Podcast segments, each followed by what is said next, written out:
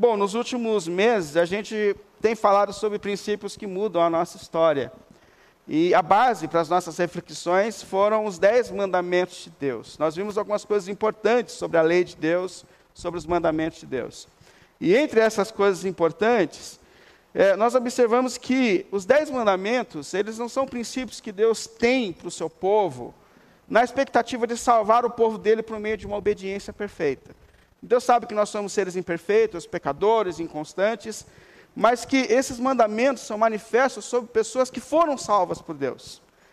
A, a, palavra de Deus diante dos mandamentos é: Eu sou o Senhor teu Deus, o que te livrou do Egito, o que te livrou da escravidão. Deus está dizendo: Eu sou o teu Salvador. É, e essa mesma voz vem sobre nós. Quando Deus é o nosso Salvador, Deus é o nosso libertador, que pela cruz nos libertou da escravidão, do pecado e da morte. E, e, da mesma forma que Deus, a partir de então, começa o seu povo, ensinar o seu povo a viver como um povo livre, Deus também nos ensina, por meio da sua lei, da sua palavra, a viver como um povo livre. Eu tenho uma frase de um teólogo, de um pensador, que eu acho muito boa, onde ele diz assim: a lei de Deus, a princípio, me joga aos pés de Cristo. Por quê? Porque ela mostra que eu sou imperfeito, que eu tenho problemas e que eu preciso de um redentor. Então ela me joga aos pés da cruz. Mas Cristo me coloca de novo diante da lei para me ensinar a viver como uma pessoa livre. Porque agora, como uma pessoa livre, eu tenho dia de descanso, eu tenho um único Deus verdadeiro, eu aprendo a respeitar o próximo, eu aprendo a ser um homem para a glória de Deus, uma mulher para a glória de Deus. Então a lei vem para me moldar, para me ensinar a viver agora como uma pessoa livre, como uma pessoa liberta por Deus. E desses mandamentos nós já vimos nove. Nós vimos que o primeiro mandamento da lei de Deus é: não terás outros deuses diante de mim. Para alguns estudiosos, esse é o único mandamento da lei de Deus. Ou seja, isso aqui vem para organizar a nossa vida. Deus é único. Nós somos criados para a glória de Deus.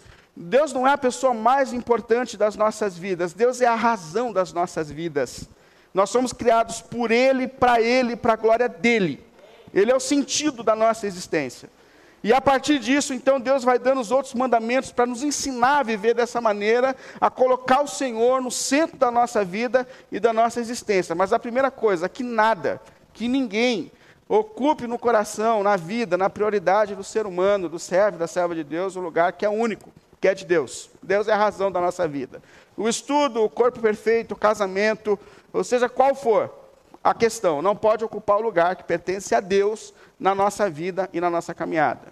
Segundo mandamento, não farás para ti imagem escultura, ou seja, não adore as coisas no lugar daquele que criou todas as coisas. E é um mal, um perigo da alma humana. Nós apegamos às coisas, mas não, não, não coloque as coisas no lugar daquele que é o criador de todas as coisas. O terceiro é não tomarás o nome do Senhor teu Deus em vão. E eu acho importante observar nesse mandamento a abrangência dele e a profundidade dele. Porque não tomar o nome do Senhor em vão vai além de a gente dizer de maneira irresponsável o nome de Deus. É óbvio que nós temos que ter seriedade com o nome de Deus, que nós não devemos brincar com o nome de Deus, que nós não devemos sair falando o nome de Deus de forma irresponsável. Mas nós vimos que tomar o nome de Deus tinha a ver com uma função do sumo sacerdote. O sumo sacerdote, ele tinha uma roupa com vários bolsos. E nesses bolsos ele colocava pedrinhas com o nome da nação de Israel, com os nomes das tribos. E ele entrava na presença de Deus carregando os nomes como quem representa o povo diante de Deus. Então eu entro na sua presença representando esse povo. A questão é que Deus também está dizendo que nós agora carregamos o nome de Deus em nós, ou seja, nós representamos Deus no mundo e na história. Então, tomar o nome de Deus é uma, uma questão onde a gente toma uma consciência de como servos de Deus, como salvos por Deus, como povo de Deus, servos e servos do Senhor, nós caminhamos nesse mundo carregando o nome de servos de Deus. Isso é, você é um representante de Deus. Você tem que ter um testemunho, eu tenho que ter um testemunho de como quem representa Deus. No seu ambiente de trabalho, você é um representante de Deus. Não sei se você caminha com essa consciência, mas nós temos que ter isso. No lugar onde você mora, você é um representante de Deus. Na sua família, inclusive entre aqueles que ainda não foram alcançados pelo Evangelho, você carrega em si o nome de Deus. Tremenda responsabilidade, mas tremendo privilégio que está sobre nós. Então não tome o nome de Deus em vão. Cuide do seu testemunho, cuide da sua vida, para que Deus seja glorificado por meio da sua vida e da sua história. Isso que Deus está nos ensinando. Quarto mandamento: lembra-te do sábado para santificá-lo. Olha, por mais que existam discussões em relação ao sábado, o sábado foi criado por Deus, o sábado foi inventado por Deus. Jesus disse que o sábado foi feito para o ser humano, o sábado foi feito para o homem. Não foi feito para a nação de Israel, não, o sábado foi feito para o ser humano.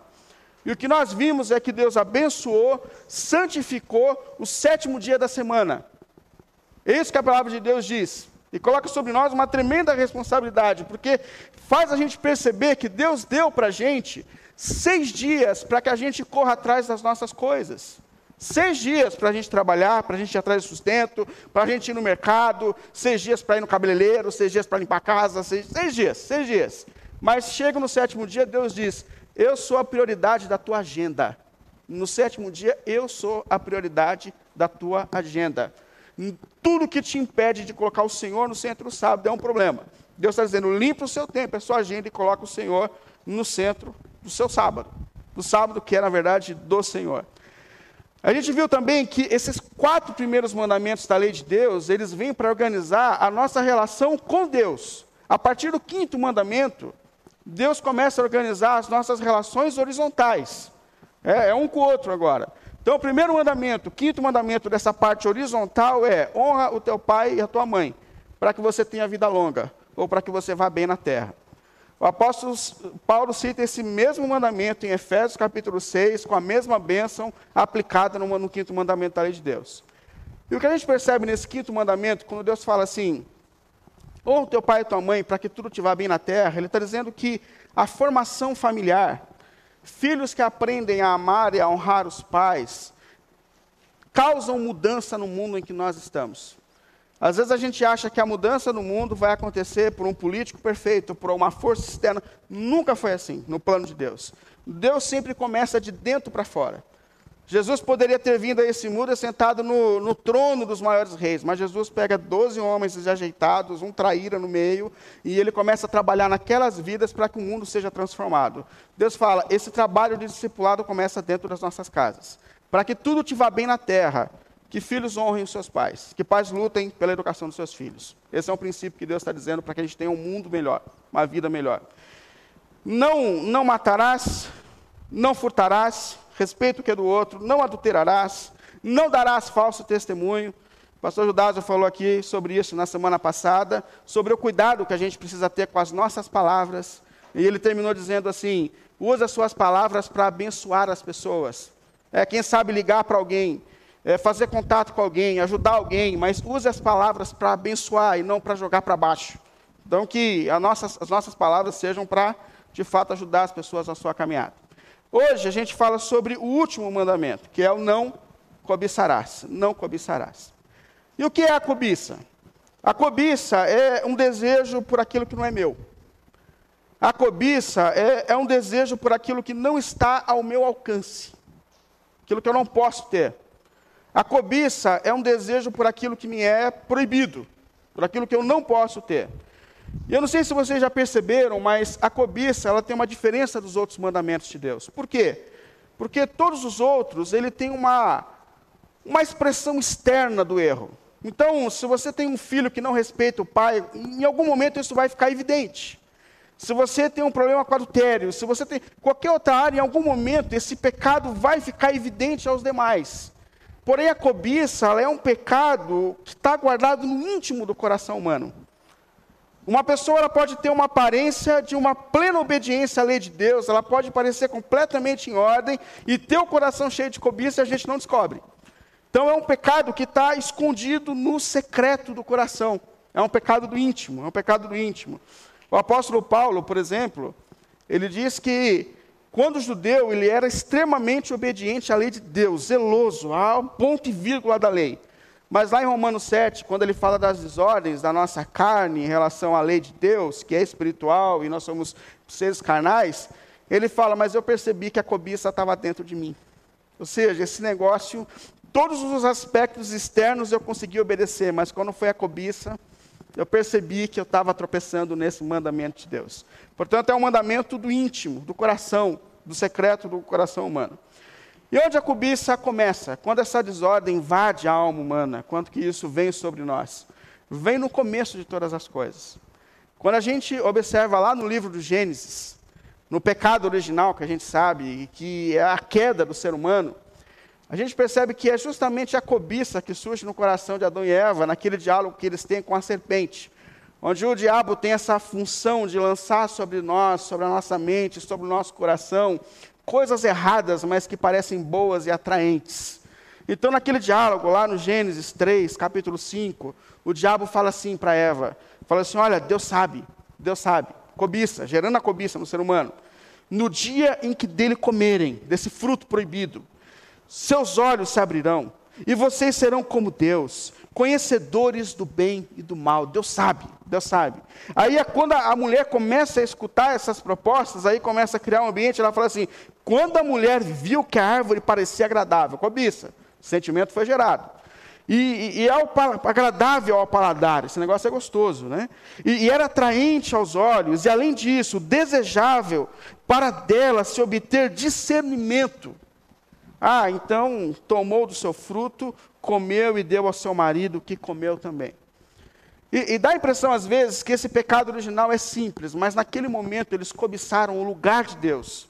Certamente vocês serão iguais a Deus. Eles tiveram desejo por aquilo que é proibido, por aquilo que Deus falou não pode. É uma insatisfação com aquilo que Deus tinha feito com eles, e é esse desejo gerado no coração que leva a eles à cobiça. E a partir de Adão e Eva, esse negócio começou a fazer parte da natureza humana. Ou seja, todos nós temos uma luta com a cobiça.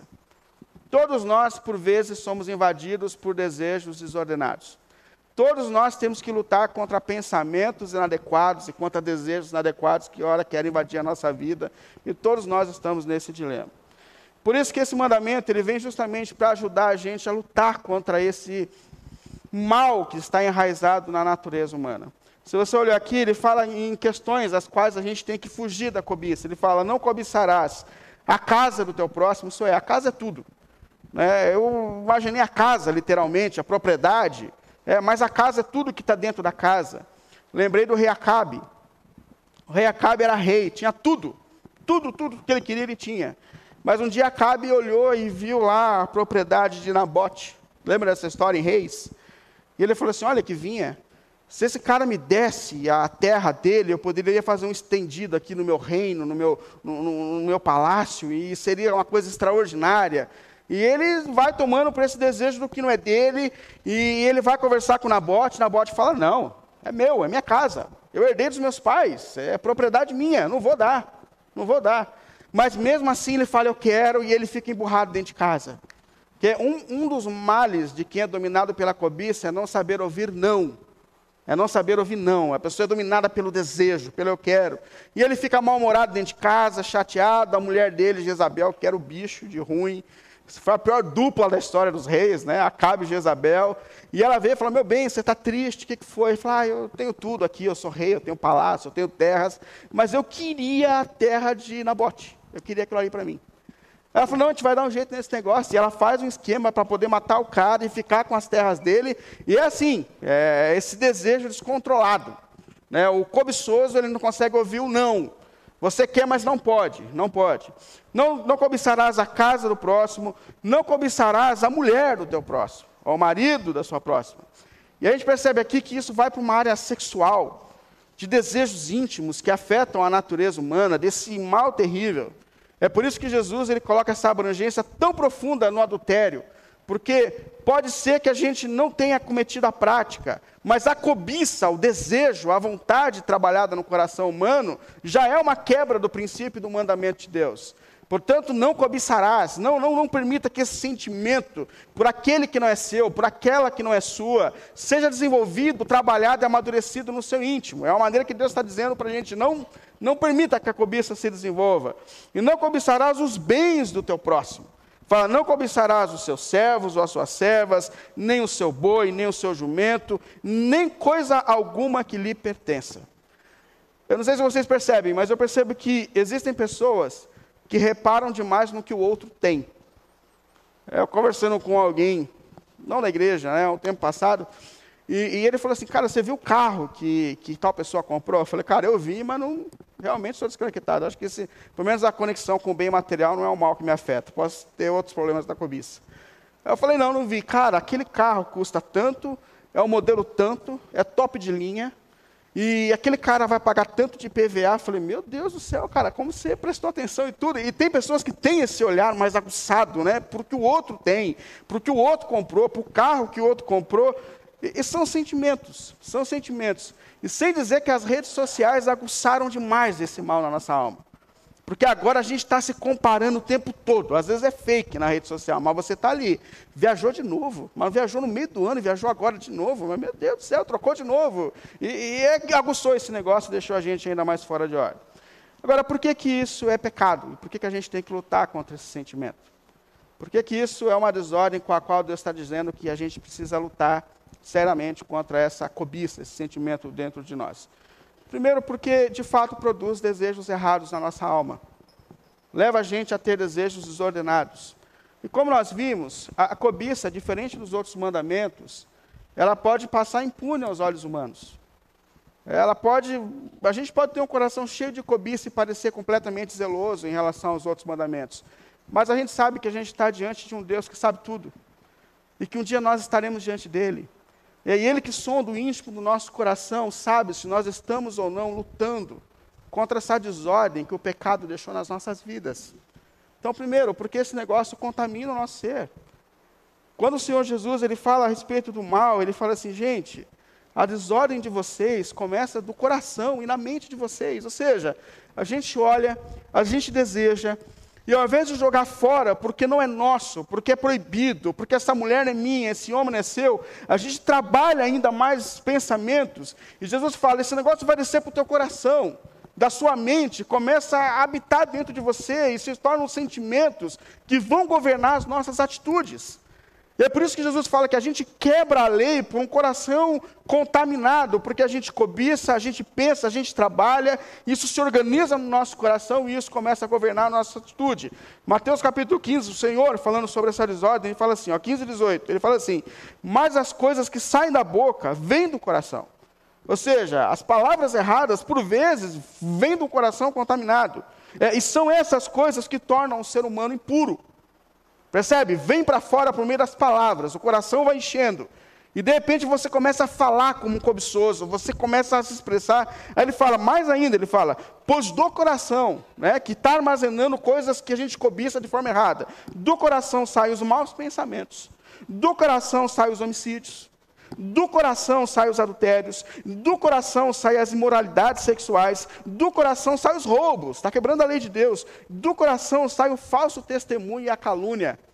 Ou seja, quando a gente não luta para que esse negócio não se enraize em nós, chega um momento que a cobiça começa a dominar as nossas vidas. É isso que Deus está dizendo. O apóstolo Tiago ele chega a dizer que a gente engravida do pecado. Não sei se vocês já estudaram isso em Tiago, mas eu acho incrível quando o Tiago fala isso. Ele fala que nós temos o desejo e a gente vai trabalhando aquilo, a gente vai trabalhando e a gente engravida disso. Aí chega um momento que a gente dá a luz, ou seja, chega um momento que esse desejo foi tão trabalhado dentro de mim, seja a cobiça, seja o, adultério, seja a imoralidade sexual, que isso vem para a prática da minha vida. Chega uma hora que isso vem para a prática. Porém, Tiago diz, quando o pecado dá a luz em nós, ele não gera vida, ele gera morte. Quando nós somos dominados por esses desejos ordenados e a gente coloca isso em prática, ele não vem para produzir vida, como uma gestação normal. Ele vem para produzir morte. O pecado mata a nossa vida espiritual. O pecado mata as nossas famílias. O pecado vem para matar os nossos relacionamentos. O pecado destrói sentimentos. É isso que ele está dizendo, ele gera morte. Então a gente tem que lutar por aquilo que nós podemos nos tornar quando nós nos deixamos levar pela cobiça, por sentimentos e desejos desordenados. E mais do que isso, a gente tem que lutar, porque a cobiça acaba sendo um gesto de ingratidão diante de Deus. Pensa que Israel está dizendo, Deus está dizendo para Israel: Eu sou o teu Deus, eu sou o teu libertador, eu sou o teu salvador, eu sou aquele que te tirou do Egito, e eu vou cuidar de você agora. Não é isso que Deus está nos dizendo? Deus nos salvou, Deus não tomou as nossas vidas nas mãos dele, nós não somos o povo de Deus. Nós não cremos que o Senhor está sentado no trono. Nós não cremos que há um Deus que sabe até quantos cabelos tem na nossa cabeça. Esse Deus cuida das nossas vidas. E a cobiça, o desejo por aquilo que eu não tenho, assim como foi para Adão e Eva, que sendo criados à imagem e semelhança de Deus, sendo a primazia da criação de Deus, sendo colocados no centro de tudo que Deus criou e no comando de tudo que Deus criou, mesmo assim eles não ficaram satisfeitos e desejaram o trono de Deus. Da mesma forma, quando nós somos dominados pela cobiça, nós estamos nos mostrando insatisfeitos com aquilo que Deus tem feito por nós, com a graça que Deus tem manifestado sobre a nossa vida. E é por isso que a Bíblia fala em tudo dai graças. É por isso que a Bíblia fala, cada um seja satisfeito com o que tem. Por quê? Porque Deus tem cuidado da gente. Deus é o nosso sustentador. Ele não só nos salva, mas como, nos trata como filhos e filhas. Então a ingratidão é um a, a, a cobiça é um gesto de ingratidão diante de Deus. E a questão é como que a gente vence, para a gente concluir, como que a gente pode de fato vencer esse mal que nos cerca de uma forma tão íntima e que faz parte da natureza humana depois do nosso pecado. Acho que a primeira coisa é aprender a orar mais. Porque a oração sempre nos mantém em conexão com aquilo que Deus está fazendo. A oração nos mantém em conexão com aquilo que Deus está fazendo. A oração é um caminho que Deus vai trabalhando em nós e nos transformando e nos conformando, mesmo quando a gente não entende o que está acontecendo nesse mundo. Lembrei do profeta Abacuque, que é um profeta que eu gosto muito. Abacuque é um profeta que a gente fala invertido, porque normalmente os profetas são a voz de Deus para o povo. Né? Assim diz o Senhor. Só que o Abacuque, ele é a voz do povo para Deus. Ele entra na presença de Deus dizendo, Senhor, eu não estou entendendo o mundo. Eu não estou entendendo a vida. Aqueles que procuram ser fiéis ao Senhor estão sofrendo mais. Estão mais pobres. Estão perdendo tudo. Como que pode um povo que é teu? E como que pode aqueles que são é, injustos, maldosos, eles estão prosperando, eles estão ganhando dinheiro, eles estão vivendo uma vida mais tranquila, e aqueles que são fiéis estão passando por momentos mais difíceis. Senhor, que está acontecendo? Por que, que nós estamos nessa situação? Aí Deus fala com Abacuque na oração.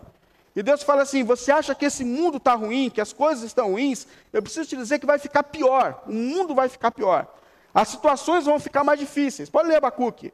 O que vai acontecer, se eu te contar, você vai ficar apavorado. Mas é, é terrível. Mas eu sei que enquanto Abacuque fala com Deus, Deus atua no íntimo de Abacuque de tal forma que quando ele termina essa oração, ele fala: Senhor, ainda que tudo dê errado, ainda que a figueira não floresça, ainda que, ainda que tudo que eu planejei, que eu, que eu fale, eu sei que Tu és o Deus da minha vida, da minha salvação, e em Ti eu exaltarei. Então, um dos caminhos é, ore a Deus, ore a Deus, porque Deus atua em nós enquanto nós oramos. Ore a Deus, esteja em comunhão com Deus. O segundo caminho é esperar o tempo de Deus para cada, cada uma das coisas, para a gente vencer essa cobiça. A Bíblia fala que há um tempo determinado para cada uma das coisas, não é isso? Então há um tempo certo. E se Deus nos ama como Pai, Ele não nos dará as coisas fora do tempo, porque isso nos faria mal. Eu não posso dar uma habilitação para o meu filho com sete anos de idade, eu mato ele. Essa é a questão. E existem coisas na nossa vida que existem processos, que exigem processo de amadurecimento, de transformação, de mudança. Então, espere o tempo de Deus, espere o tempo de Deus na hora certa, no tempo certo. Ele que é o nosso Pai, Ele vai dar, Ele vai fazer da maneira que foi, tudo coopera para o bem daqueles que amam a Deus. Então, creia no tempo de Deus, mas deixa Deus te tratar enquanto é tempo ainda de esperar. Continue orando, continue confiando, mas espere o tempo de Deus. E mais, ter a humildade, ter humildade é um caminho para vencer esse sentimento de, de, de, desejo, de cobiça por aquilo que não se tem. Porque a cobiça é, é uma ingratidão no coração. É, o cobiçoso está insatisfeito, ele acha que ele merece mais do que tem. Mas, gente, o que, que a gente merece nessa vida de Deus? Tudo que Deus faz por nós é graça, é misericórdia. E apesar de nós sermos pecadores miseráveis, Deus deu o Filho dele na cruz para nos salvar. Deus nos chamou de filhos e filhas. Em Cristo nós somos mais que vencedores. Em Cristo nós somos herdeiros de Deus. Portanto, tenha humildade, essa consciência de que eu não merecia nada e que Deus tem feito muito mais por mim do que eu mereço. Do que eu mereço. Então, seja humilde na presença dele, porque nós não merecemos nada. Mas, por fim, a gente vence essa cobiça aprendendo a ser feliz de fato com o que tem. Porque a cobiça é essa sensação de que algo nos falta, de que algo seja, precisa ainda ser preenchido. E é por isso que a gente acha que falta um monte de coisa. Então me falta a mulher perfeita. Para mim não, mas para alguns falta uma mulher perfeita. Para alguns faltam bens materiais. Para alguns faltam terminar a faculdade. Tudo isso é bom, estou dizendo que isso é ruim. Para alguns, para alguns você vai ficar pleno quando você tiver um filho. Mas o que a gente percebe é que há uma sede na alma humana Mas a questão é que Deus está dizendo que só Jesus é capaz de preencher essas faltas da nossa alma. E é por isso que o primeiro mandamento de Deus é: não terás outros deuses diante de mim. Não terás outros deuses de mim, diante de mim. Por vezes a gente acha que a nossa alma será organizada quando a gente chegar em determinados lugares. Não é. Não é. A nossa alma começa a tomar um sentido e uma organização quando a gente dá ao Senhor o lugar que a Ele é devido. Quando a gente coloca o Senhor no centro das nossas vidas e no centro das nossas histórias. É a partir da nossa comunhão com Deus, é a partir do nosso relacionamento com Deus que as nossas vidas se organizam. É a partir de lá. É um ano novo, talvez você tenha colocado uma série de metas para você. Eu queria dizer, se for necessário, jogue todas as suas metas fora, mas coloque acima de tudo a tua relação com Deus. Eu não sei o que virá nesse ano, eu não sei se a igreja fecha de novo, eu não sei se o comércio fecha de novo, eu não sei se a gente vai, eu não sei, eu não sei, mas Ele sabe. E Ele é aquele que nos sustenta em todas as circunstâncias, não é isso? A nossa vida está nas mãos dEle. Ele é o Senhor. E é a partir desse relacionamento com Ele, é a partir da minha vida de oração, porque mesmo que tudo feche, a porta do quarto continua aberta para que eu busque, para que eu me firme nele, para que eu tenha um relacionamento com Ele. Então, assim, antes de tudo, na tua agenda, nas suas prioridades, coloque a tua vida de oração como prioridade. Coloque a tua vida em comunhão, em prioridade, porque esse é um propósito de Deus. Independente se isso fecha ou não, que a gente tenha essa comunhão de priorizar o Senhor no centro da nossa vida, e é a partir do nosso relacionamento com Ele que as nossas histórias são transformadas. É a partir de colocar o Senhor no lugar que é dele que as nossas vidas sejam organizadas. Portanto, não sei quais são os seus planos, e tenha planos, isso não é ruim mas que no centro de todos os seus planos coloque a sua comunhão, a sua oração, a sua congregação, o sábado do Senhor, coloque tudo aquilo que te firma na comunhão com Deus no centro dos seus planos e deixa Deus organizar a sua vida, a sua história, porque Ele é o Senhor que vem para transformar a nossa história, Redentor, que deu a vida por nós na cruz e que agora está agindo em nós para nos colocar dentro dos seus propósitos eternos. Glória a Jesus por isso, glória a Jesus por tudo quanto Ele tem feito. Vamos ficar em pé?